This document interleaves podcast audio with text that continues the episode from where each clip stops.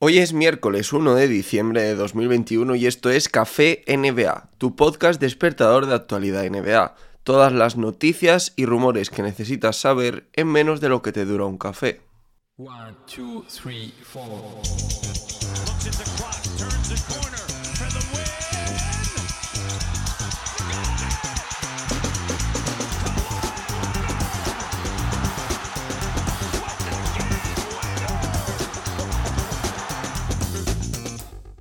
Bienvenidos un miércoles más, mi nombre es Javier Mendoza y sabéis que me podéis encontrar en redes sociales como arroba Javi Mendoza NBA. Hoy os traigo, como siempre, toda la actualidad de la NBA que antes, a las 8.00 de la mañana, os he enviado por correo a aquellos que queráis. Os podéis suscribir en las notas de este podcast. Adicionalmente, recordaros que el podcast se puede escuchar en Spotify, en Apple Podcasts, en Evox, allá donde queráis suscribiros en vuestra plataforma favorita, me da igual siempre que estéis al otro lado. Empezamos con el banquillazo a Blake Griffin y a Kemba Walker. En los últimos días hemos visto como dos entrenadores de la NBA soltaban sus respectivas bombas en rueda de prensa. Aunque bueno, si soy honesto con vosotros, por serlo además, no sé si bomba es el término más adecuado para definir la situación de estos dos jugadores que indiscutiblemente ya no pasan por el mejor momento de, de su carrera. Steve Nash comentó esta semana que Blake Griffin iba a ser apartado de la rotación del equipo algo que ya veremos finalmente en qué termina, cómo se traduce, porque además se ha lesionado Joe Harris, luego lo comentamos, y tal vez Griffin tenga que seguir jugando a desgana de lo que ha dicho Steve Nash, ¿no? en contrario a lo que ha dicho Steve Nash, eh, que el propio Blake Griffin, por cierto, ha dicho que no le encaja tampoco mucho, ¿no? Que ha sido para él una sorpresa, que lo entiende, que sabe que no está bien, pero que ha sido una sorpresa que no es plato agradable para nadie. Unos días antes, Tom Thibodeau anunciaba lo mismo con Kemba Walker, algo que aunque a priori puede parecer más necesario que lo de Blake Griffin, porque hemos visto que afecta negativamente al rendimiento de los Knicks, y que además no encaja, ¿no? No encaja con el esquema de Tom Thibodeau defensivamente y demás. Eh, en mi opinión, esto ha sido aún más sorpresa, ha sido una sorpresa absoluta.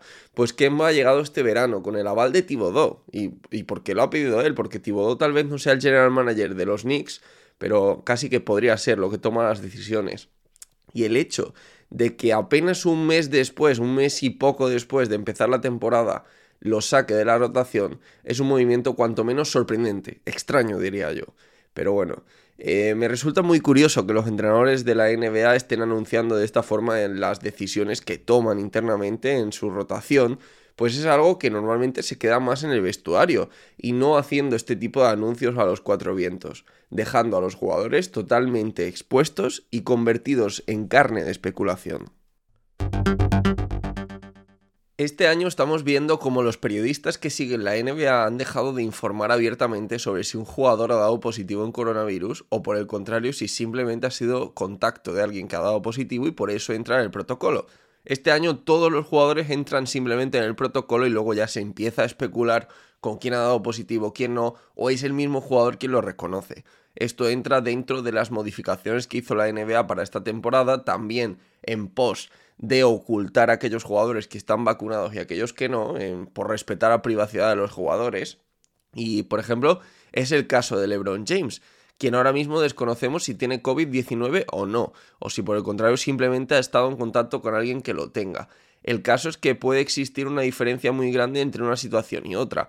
Véase, por ejemplo, uno de los casos más recientes, Joel Embiid, quien ha reconocido que lo ha pasado realmente mal al contraer el virus y que de hecho ha estado alejado durante más de tres semanas de las pistas por esto. Eh, es cierto que LeBron James se dijo al principio que no estaba vacunado, eh, bueno, creo que él mismo llegó a reconocerlo en algún momento, luego se dijo que sí, él mismo eh, reconoció públicamente que había decidido vacunarse por la familia y por, en general todo su entorno. Eh, y en definitiva, la conclusión de todo esto simplemente es que LeBron James se anuncia una baja de que va a estar fuera de la competición durante al menos otros 10 días parece que es asintomático, eh, pero todo apunta evidentemente a que cuando se hace este tipo de declaraciones, cuando se dice al menos 10 días ya directamente y todo, que ha dado positivo, ¿no? De hecho, en las últimas horas, no lo envié en la newsletter porque lo escribí antes, pero en las últimas horas ha aparecido un tweet de un periodista de la NBA que afirma que LeBron James se hizo tres test, el primero dio positivo, el segundo negativo y el tercero positivo, de ahí que, pues bueno, consideren que ha dado positivo, porque si, por ejemplo, el tercero hubiera dado negativo de nuevo, lo hubieran dicho como un falso positivo. No es el caso, eh, va a tener que, parece estar fuera varios días, ¿no? Al menos un par de semanas. La NBA ha nombrado a Devin Booker y Trey Young jugadores de la semana de la Conferencia Oeste y Conferencia Este respectivamente. Devin Booker ha promediado 30 puntos por partido en una semana donde los Suns continuaron imparables, 4 victorias, 0 derrotas, y Trey Young por su parte ha promediado 31,3 puntos, 8,5 asistencias y un sensacional 56,3% de acierto en tiros de campo. Ya os lo he dejado caer antes cuando hablábamos de Blake Griffin, pero ahora es el momento de profundizar un poquito más. Joe Harris se ha roto un pequeño hueso del pie y ha tenido que operarse. Será baja entre 4 y 8 semanas, un intervalo muy grande porque este tipo de lesiones, este tipo de roturas en los huesos tan pequeñitos eh, suelen dar muchos problemas ¿no? a la hora de, de hacerse lo que es la unión del hueso, la reconstrucción automática del hueso, al final tiene que crecer por sí mismo y es verdad que puede ser muy poquito tiempo para unos, mucho tiempo para otros, depende muchísimo de la fisiología de cada uno. Por otro lado, el número 5 del draft, Jalen Sachs, se ha fracturado el pulgar de su mano derecha y lo fijan de momento como baja indefinida. Eh, yo creo que podemos estar hablando de varias semanas fácilmente. Os mantendré informados en cualquier caso por si hay noticias nuevas.